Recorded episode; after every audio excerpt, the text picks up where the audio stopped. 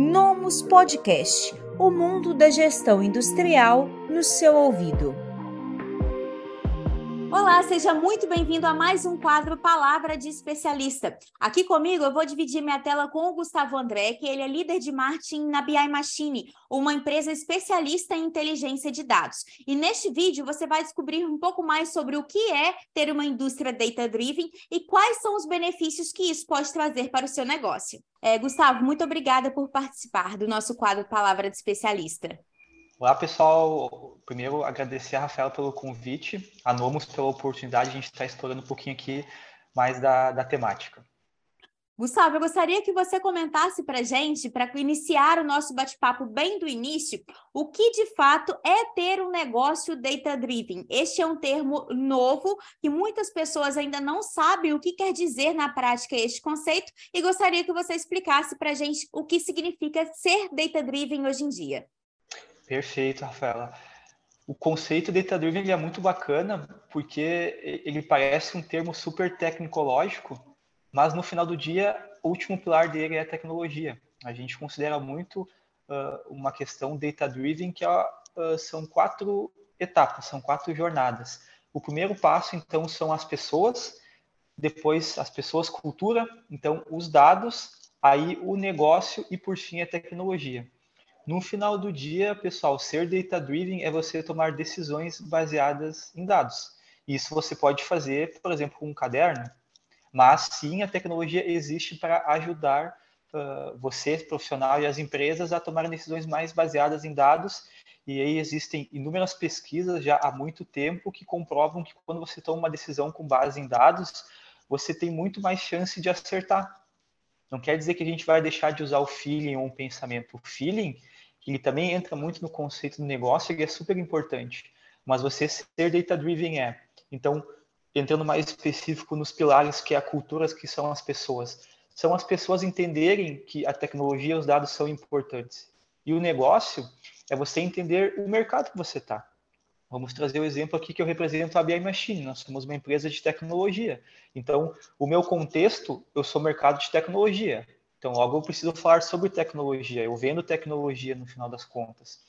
E aí, os dados uh, são todas são todos os sistemas que nós utilizamos, são dados internos da empresa. Então, um exemplo muito comum que a gente que a gente trabalha são RPs, CRMs, plataformas de marketing e por aí vai. E também que esses dados são da empresa e também é muito legal trabalhar com dados externos então que são plataformas de Big Data, como dados do IBGE, dados da Receita Pública, índice do dólar, inflação, que não são dados da empresa, mas que impactam no negócio. Então, quando você entra no conceito de data driven, para utilizar dados, você usa uma infinidade. E por fim, então é o pilar tecnologia. Então, que vamos lá, temos três pilares anteriores: a cultura, o negócio e os dados.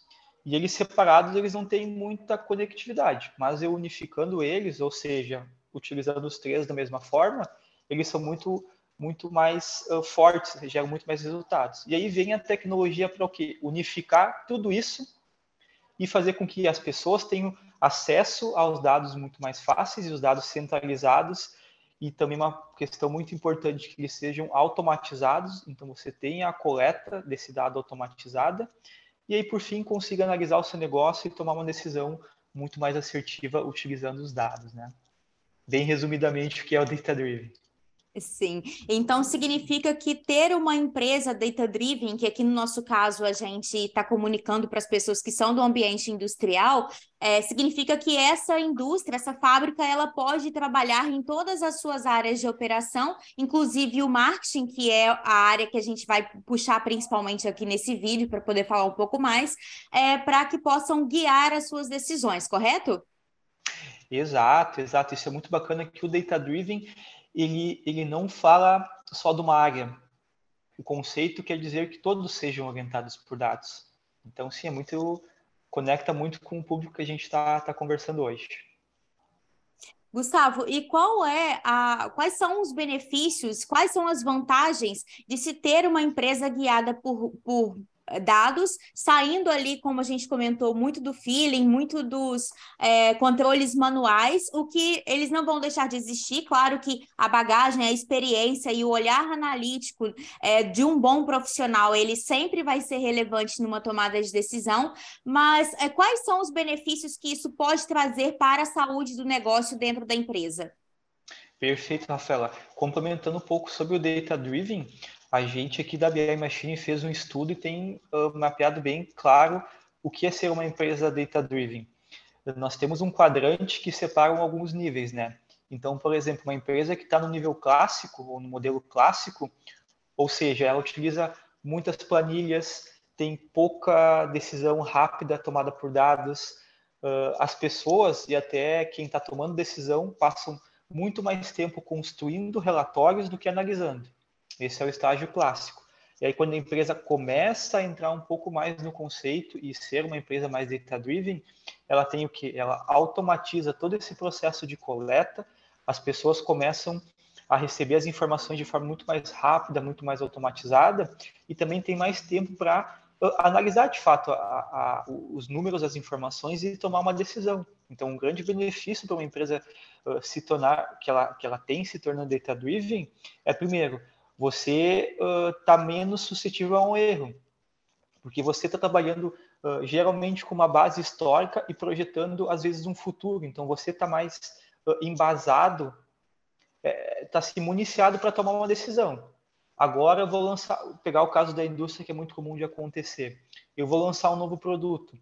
Se eu não tenho um histórico e penso para frente, fica muito difícil esse lançamento do produto. Vai ser para quem? Para qual público? Para onde eu vou vender? Então, se eu tenho já o histórico que já está na minha posse, que é a minha carteira de clientes, a, a, minha carteira comercial, eu consigo lançar esse produto de uma forma mais assertiva. Então, primeiro, a gente tem um poder de decisão muito mais guiado por dados, você tem muito mais assertividade e também que você automatiza muitos processos que hoje o, que, que acaba sendo muito comum, né? As pessoas precisam baixar relatórios estáticos, passar por uma planilha e depois só tomar uma decisão. E é, e é muito comum também, Rafaela, trazer que acontece que a gente escuta muito quando conversamos com alguns prospects nossos, né? Prospect que é um potencial cliente, que como é o cenário uh, da carga de gestores, diretores da empresa. Todo mundo na hora da reunião chega para defender o seu número porque constrói o seu número da sua forma. E quando você é data-driven e está se tornando, todo mundo olha para o mesmo número. Esse é, é, um dos principais, talvez o maior uh, uh, indicador de sucesso que você está se tornando hoje é data-driven, que toda empresa está olhando para o mesmo número e assim acaba sendo guiado por ele, né?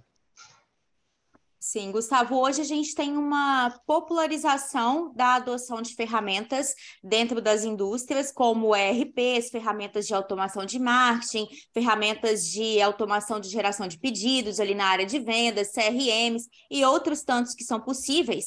Mas é, somente introduzir essas ferramentas no dia a dia da fábrica não significa que essa empresa está sendo data-driven. É, comenta um pouco melhor sobre essa perspectiva, por favor. Exato, Rafaela, porque entra no primeiro pilar que eu comentei um pouco antes, que é a parte da cultura, que são as pessoas. Ah, se você só chegar e jogar uma tecnologia ou uma solução e a pessoa não conseguir entender o benefício, talvez ela nem vai utilizar e essa ferramenta ela não vai ter o, o, o seu potencial valor, né?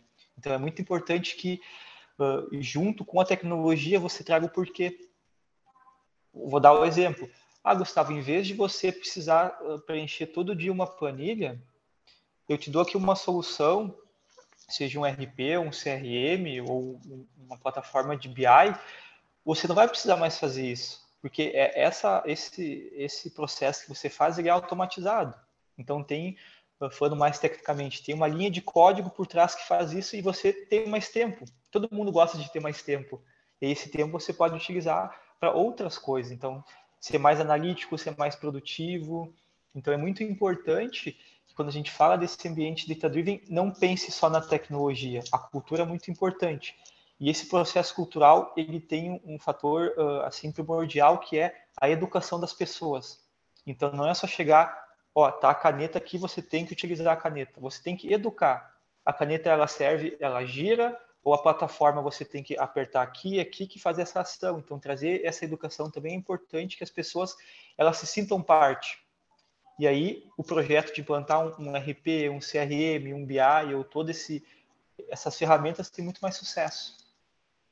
Sim. É, Gustavo, do, nesse, exatamente nesse ponto da cultura, a gente é, Claro que essa cultura está sendo cada vez mais aberta para a adoção das tecnologias, visto todos os benefícios que os profissionais já estão conseguindo enxergar na prática, até mesmo para poder impulsionar suas carreiras. Mas a gente está falando aqui, quando a gente fala de indústria, muitas vezes a gente ainda pega um público que é muito resistente a esse tipo de mudança. É, e ainda pode haver aquele sentimento de que a tecnologia vai é, tomar o espaço deste profissional. E aí eu gostaria que você comentasse, como especialista no assunto, de que maneira a tecnologia ela exerce um papel contrário, que seria de impulsionar e mostrar mais as habilidades analíticas desse profissional, enquanto ele pode estar tá deixando ali a parte mais operacional por conta da automação. Perfeito, Rafael. Esse é um caso que a gente escuta muito aqui o, pessoal falar de um ponto primordial. É um exemplo que vamos pegar a gente falando de profissional para profissional. A gente investe na nossa carreira, a gente faz alguma alguma graduação, ou investe em algum curso, ou numa pós-graduação, enfim, a gente investe no nosso estudo. E todo esse investimento de tempo, será que ele, ele precisa ser utilizado para você só fazer coisas manuais? O, grande detalhe, falando no caso de data driven, dessa parte mais analítica, é que você torna as pessoas mais estratégicas porque você tira, no meu ponto de vista, o grande papel da tecnologia nesse caso é tirar esse trabalho manual, que você pode substituir ele sim por uma linha de código, que, mas essa linha de código ela não substitui o olhar humano, que é a parte analítica. Por mais que ela traga uma tendência, você conhece o seu negócio. Hoje a gente está ouvindo muito falar em inteligência artificial, todas essas coisas que são muito importantes, mas a inteligência, por mais que ela seja mais avançada, ela não tem olhar humano. Então, o, o, o grande recado para os profissionais que, que estão vendo e enxergando dessa forma. O primeiro é, você poderá ser muito mais analítico, então poder uh, trazer mais resultados para o seu, pro seu, pro seu processo, para a sua área, para o seu negócio. Segundo, você está uh, ganhando mais tempo. Quem aqui talvez não precis... quem aqui não precisou ficar horas a mais para fazer um relatório para o dia seguinte? É, a, com, com profissionais já acontece, então você pode automatizar todo esse processo, o envio. A gente tem alguns casos aqui, Rafaela, de profissionais que ficavam todos os dias de uma, a, de uma hora e meia a três horas uh, planilhando números ou construindo relatórios para mandar para outras pessoas e essas pessoas só de fato olhavam para o número lá para o meio-dia, uma hora da tarde.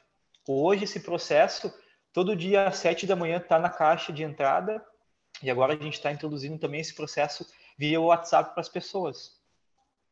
Então, sem, que a... sem contar que com uma margem de erro muito menor, né, do que quando é feito um lançamento manual.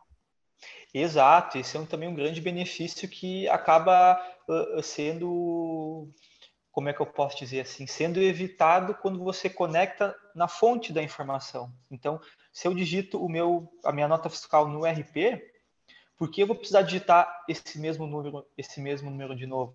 Se eu posso consultar ele e já criar uma análise em cima disso. Sim, exatamente. É, Gustavo, e você acredita que transformar uma empresa, uma indústria, de, num negócio data-driven ainda é coisa de grande porte, de negócio de grande porte? Como está o seu olhar a partir é, do, da perspectiva dos pequenos e médios negócios? Perfeito, Rafael. Muito bom que tu tocou nesse ponto, porque é o que a gente tem meio que por crença, né? Ah, uma tecnologia é para grandes negócios, eu tenho aqui. É, pessoal, é muito pelo contrário. A gente aqui na BI Machine tem grandes cases específicos do setor industrial, aí do, de, de vários segmentos, né? então industrial moveleiro, alimentício, uh, químico, têxtil, enfim, são vários cases, casos, né, de empresas de médio, de indústrias de fato de médio e pequeno porte, que uh, tem uma gestão muito mais afiada, olhando para número diário, do que grandes empresas. Então, quando a gente fala de toda essa temática data-driven, esse olhar mais para os dados, uh, ele está presente no pequeno e no médio, e vocês não só podem, como devem se apropriar e utilizar. Porque hoje a gente tem soluções muito acessíveis e formatos muito mais acessíveis, porque anteriormente, sim, era muito, só o grande tinha acesso, hoje é pelo contrário. E aí o pequeno, tendo isso, ele tem uma margem gigantesca para crescer e expandir, gerando mais empregos, mais faturamento, deixando todo mundo feliz, né? Sim, eu arrisco a dizer que para o negócio de pequeno e médio porte, a decisão baseada em dados ela acaba sendo ainda mais relevante, porque o negócio pequeno ele precisa competir com outros negócios pequenos e de médio porte e também com a, os grandes fabricantes, os grandes varejistas, né, as grandes empresas.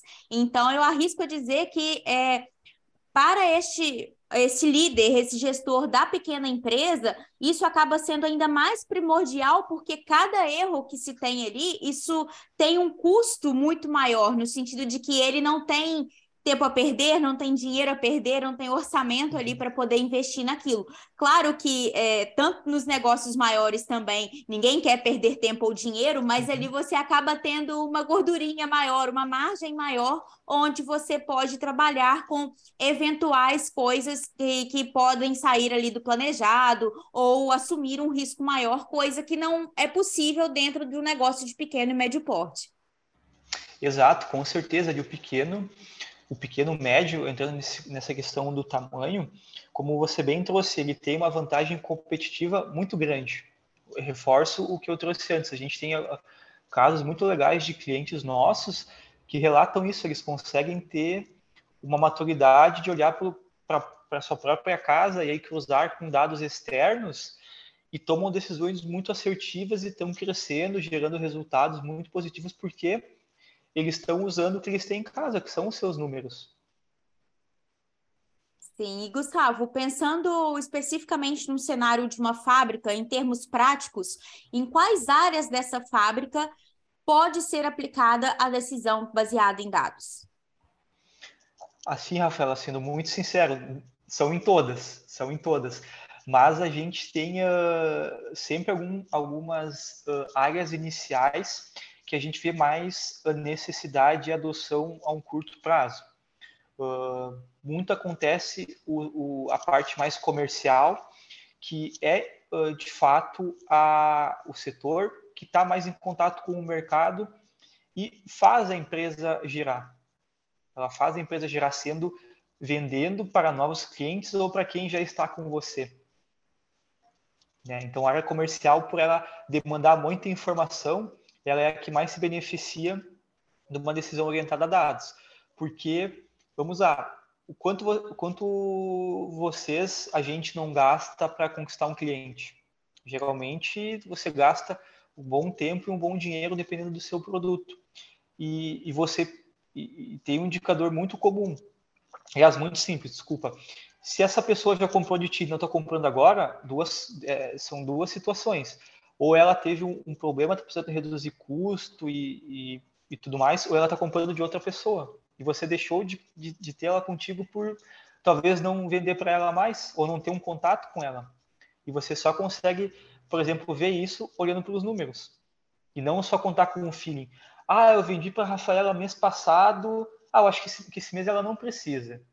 Mas se eu tenho esse histórico que a Rafaela todos os meses, no dia 10, me compra X produto e X valor, e eu faço uma análise da Rafaela aqui, nos últimos seis meses ela vem diminuindo a compra, opa, tem uma coisa acontecendo. Eu não posso ter uma abordagem, Rafaela, compra novamente. Eu tenho que entender o que está acontecendo. E aí a gente tem outras áreas também que são muito benéficas. A produção com o seu uh, tempo de produção, um setor que se beneficia muito, muito com a parte de análise de dados, com essa parte data-driven, é a produção, porque a gente sabe estoque parado é prejuízo. A parte da logística também é muito beneficiada, a parte de gestão de pessoas. Resumindo assim, toda a área, todo um, um, aliás, desculpa, todas as áreas de uma indústria é muito beneficiada quando olha para os números. Sim, complementando também a área de compras, porque se você tem ali um histórico de pedidos e você cons consegue cruzar isso com talvez o período do ano, então, por exemplo, se eu sei que os meses de junho e julho eu vendo mais ou eu vendo menos um determinado mix de produtos e outras categorias de produto eu não tenho procura por aquilo, eu já consigo buscar fornecedores que vão me atender de maneira antecipada dentro do preço que eu preciso, realizando as cotações que melhor vão caber com o meu orçamento, e aí você também acaba saindo do, do preço da urgência de contratar aquilo na é, de última hora, ou até mesmo de deixar faltar material para sua produção, ou comprar em excesso, como você comentou, porque é, ali o estoque ele é o grande tesouro, né? Ele é um, um, banco, uma espécie de banco dentro da empresa. Então, o ideal é de fato trabalhar com um estoque de insumos é, o mínimo possível para poder atender na totalidade o que está sendo pedido pela produção e pelo comercial. Exato, Rafaela, porque tem uma máxima, né, pessoal? Para a gente vender bem, tem que comprar bem.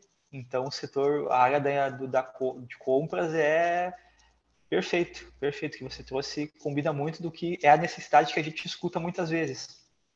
Sim, inclusive eu já ouvi uma frase, não vou nem, não, nem vou arriscar dizer de quem é, mas eu já ouvi em alguns momentos que é o seu lucro não é quando você vende, sim quando você compra, né? Então é, pode se aplicar também a muitos é, mercados onde a margem é muito pequena, como o mercado metalúrgico, por exemplo, onde há grande variação do custo da matéria-prima, o mercado plástico também, onde tem muita variação do preço do quilo. Então, é importante você ficar atento e se basear por dados para poder gerar uma programação para a fábrica como um todo. Perfeito. Sim. É, e Gustavo, a gente está falando de um, um mundo onde ele gera um volume cada vez maior de dados. Inclusive, tem aí um conceito da lei de Moore, onde fala que de tempos em tempos a capacidade de processamento dos computadores ela vai dobrando. Se eu não me engano, a cada 10 anos dentro dessa lei, mais 5 ou 10 anos. É, mas como fazer uma priorização adequada de, do tipo de informação que é importante para a minha indústria, visto que hoje eu consigo N informações de todos os setores, clientes, fornecedores, é, de tudo que acontece na minha empresa. É como é, se beneficiar disso e não gerar mais problema a partir do excesso de informação. O que é possível, o que é necessário fazer para poder priorizar e o que, na sua visão, é importante ser priorizado? Perfeito, Rafael. Eu gosto muito de uma frase uh, do Hermes Freitas, que é um grande expert desse ambiente de dados, ele fala que ele começou a, a trabalhar com isso há mais de 30 anos. E ele comenta que muitas vezes a necessidade que ele escutava lá no começo é a mesma de agora. Porque antes uh, nós tínhamos uma, uma falta de dados, então uma escassez gigantesca. E hoje a gente tem uma obesidade. Eu gosto também de conectar isso o primeiro pilar para não acontecer isso, Rafael, porque muito bem tu trouxe, tem muita informação e a gente fica intoxicado. Eu estou olhando para esse número, para esse, o que, que eu estou. O que, que eu estou analisando de fato no final do dia? Às vezes eu estou olhando para um monte de número que não serve. Então é, é muito importante e que eu gosto de citar muito é sempre depende do contexto. E o que, que eu gosto de quero dizer com contexto? Quais perguntas tu quer responder?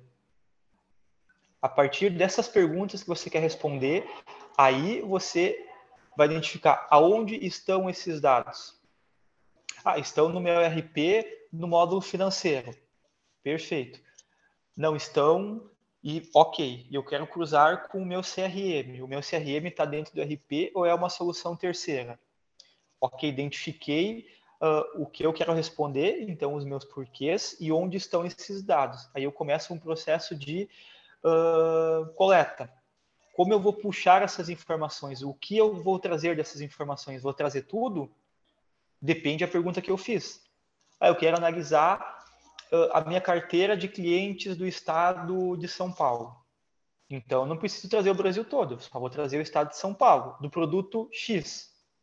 Então, bem, pessoal, conforme eu vou resp respondendo as perguntas que eu perguntei, eu saio desse ambiente de estar muito intoxicado de trazer um monte de dados e não saber por que olhar.